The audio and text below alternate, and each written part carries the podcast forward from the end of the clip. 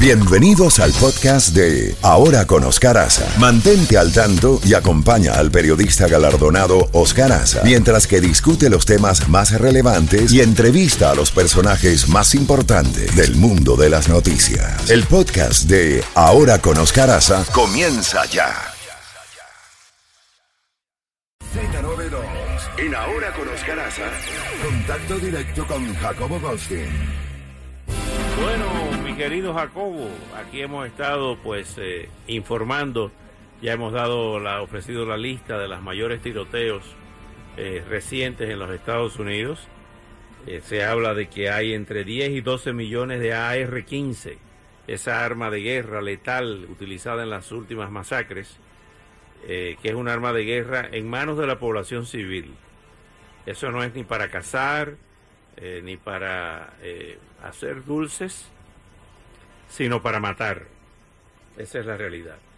Eh, se puede tener una pistola en la casa, una escopeta hasta calibre 12, que es mucho más efectiva contra cualquier ladrón, contra cualquier delincuente, pero una R-15, eso es un arma ya de asalto. Oscar, buenos días. Buenos Saludos al equipo.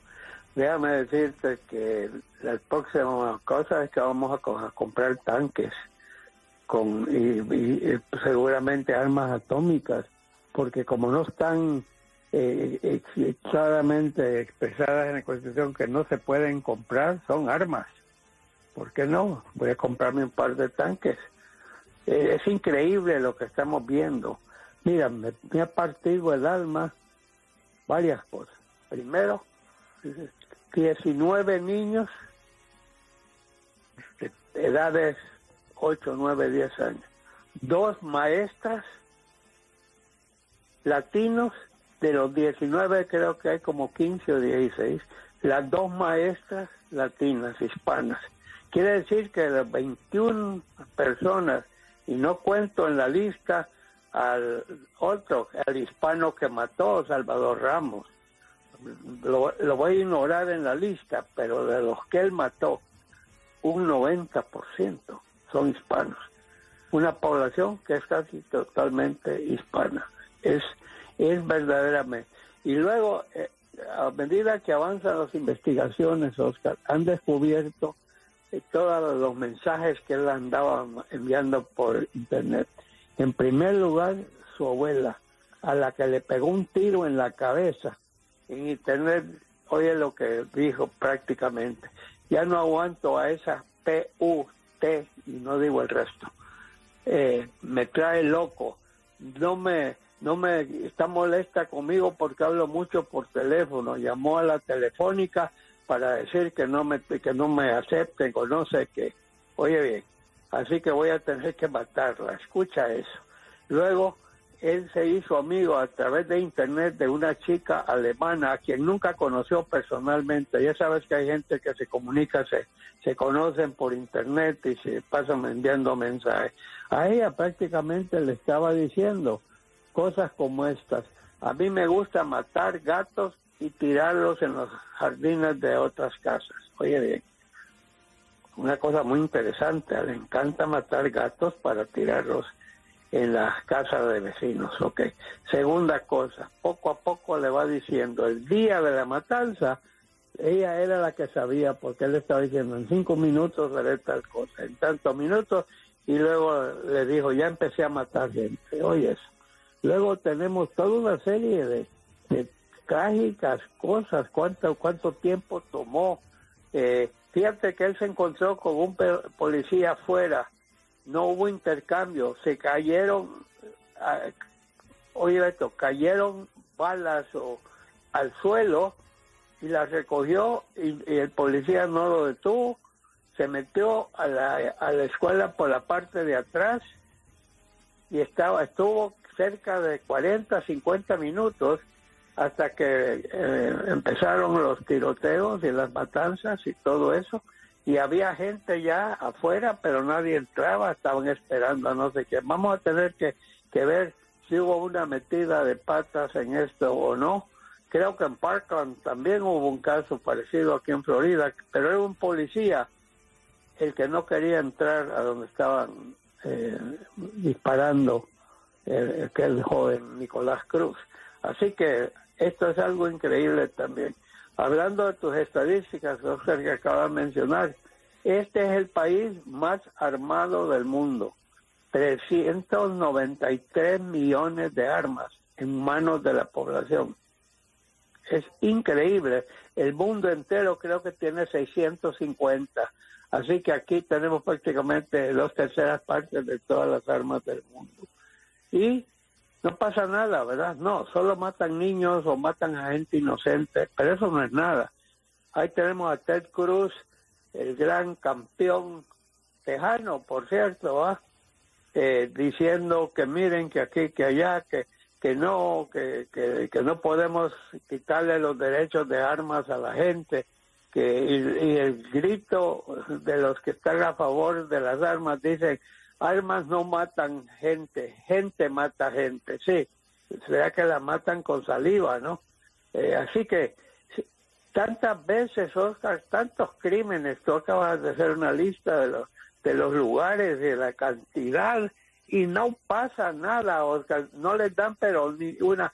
Hoy, este fin de semana en Houston, Texas, el estado donde cometió este horrible crimen, se va a reunir en su reunión anual el eh, Instituto la, Organización de Armas. La, National Rifle Association, la NRA. sí. Le dicen rifle, Oscar. Entonces pistolas no, no cuentan, ¿va? O sea que no están prohibidas las pistolas, solo están prohibidos los rifles. ¿ah? Tampoco no están, pues, tampoco están prohibidos los AR-15, como tú señalas. Bueno, se va a reunir la Asociación Nacional del Rifle en Houston. ¿Quiénes creen que van a estar en esa reunión? En el mismo estado, no tan lejos, está muy cerca de San Antonio, por cierto, eh, en la ciudad de, o la aldea de Uvalde, como sea. ¿Quiénes creen que van a estar? Están programados Donald Trump, está programado Ted Cruz, está programado el gobernador Abbott van a, ir y dar discurso. Quiero, quiero saber si van a ir y dar discurso como que si nada hubiera pasado. Eso para mí te dice el estado en que están las cosas en este país. Bueno, eh, yo lo que he dicho, Jacobo, que uno puede tener una escopeta en su casa o una, una pistola, pero tener un AR-15, que es un arma de asalto, una arma de guerra, donde como ya hemos dicho, entre 10 y 12 millones de personas tienen ese, esa arma eh, de asalto AR-15. ¿Para qué necesitan un arma de asalto? Eh, eh, a eso me refiero. O sea, eso no es violar la segunda enmienda. Dentro de la segunda enmienda, lo que hablaba hace 240 y tantos años en que se redactó esa constitución, hablaba de milicias, porque no había ejército en el país. Y entonces, esto lo hemos hablado tú y yo muchas veces, se hablaba de milicia organizada en cada una de las comunidades para defenderse. Primero, de la, de la, en, un periodo de expansión de los indios, de los indígenas en la guerra que hubo eh, con eh, los eh, nuevos colonizadores y los nativos de aquí. Eso por una parte. Por otra parte, se hablaba de milicias que se organizaban en cada una de las comunidades porque no había ni una policía ni un ejército nacional. Era un sheriff ahí eh, con eh, vecinos armados, de donde salieron también los famosos cocos, de donde salió el sistema, eh, se, se implementó el sistema judicial. Eran jurados y todavía sigue esa tradición de ciudadanos de las diferentes comunidades donde estaba el barbero, el peluquero, hoy le dicen peluquero, antes era un barbero, el barbershop, el farmacéutico, el médico, quizá un, pastor eh, protestante, eh, y así se conformaban las comunidades, y así nacieron los cocos, los concilios, para eh, estructurar el sistema electoral de este país. De manera que no se puede comparar esa fecha con que eh, esta invocación de la segunda enmienda como si estuviera escrito en piedra. Y hay otra cosa, Oscar, que también sucedió. Estados Unidos se liberó del Reino Unido, de Gran Bretaña, en 1776. Y fue la milicia, porque Jorge Washington fue el general que dirigió la milicia que logró derrotar en Yorktown al ejército inglés, sacaron del país, pero Estados Unidos en aquel entonces, los padres de la patria, siempre creyeron que Inglaterra no se iba a quedar en los brazos cruzados del rey Jorge VI, que era el rey King George, que además King George es loco. Ellos siempre pensaron que Inglaterra trataría de recuperar su principal colonia. Y en realidad sucedió en 1810 o 1811, vino una invasión inglesa y capturaron Washington quemaron la Casa Blanca, pero lo volvieron a echar y o sea que por eso habían armas, no había ejércitos. Y estoy totalmente de acuerdo contigo. Fíjate, Oscar, cuando yo era ministro de Turismo, uno de mis grandes amigos en la casa de gobierno era el G2, el jefe de inteligencia militar. Un buen día me dice, mira Jacobo, por aquello de las moscas, tú deberías de tener un arma. Le digo, yo, no quiero un arma. Cuando, cuando yo estuve en la academia militar, me, enseñaron cómo armar y desarmar un rifle M1, creo que era el rifle que, que se usaba en aquel entonces. Le digo, pero yo no, yo no. Me dice, mira, hazme un favor. Y, me, entregó una, una pistola. Dice, llévala a tu casa, métela en un ropero donde sea pero ten algo porque nunca sabes qué puede suceder. Bueno, la llevé a mi casa, Oscar, nunca la volví a ver. años después y dije, ¿qué está haciendo eso por aquí? La, entregué, porque no, pero la tuve. Pero eh, honradamente hablando, yo estoy de acuerdo que, sea para protección, pero no, como dije yo, y como hemos venido diciendo, no con ametralladoras, no con AR, que no son ni de cacería, Oscar. Son armas potentes y, el control que se pide, que no se piden grandes cosas, se piden ciertas medidas que son lógicas. ¿Cómo le vas a dar a ti un arma a una persona sin conocer qué es esa persona, quién es esa persona? o, en esas eh, reuniones que se llaman, ¿cómo se llaman? Eh, cuando hay como conferencias donde se intercambian armas o llega un tipo, oye, te vendo esta por 200 dólares, dámelo. No hay control, no se sabe nada. Todas esas cosas deberían de estar registradas, como me decía alguien. Mira, ¿por qué si hay aquí libertad absoluta, ¿por qué nos dicen que la carretera solo podemos ir a 65 millas por hora? Este es un país libre, yo quiero manejar a 220. No, señor, porque eres un peligro para los demás.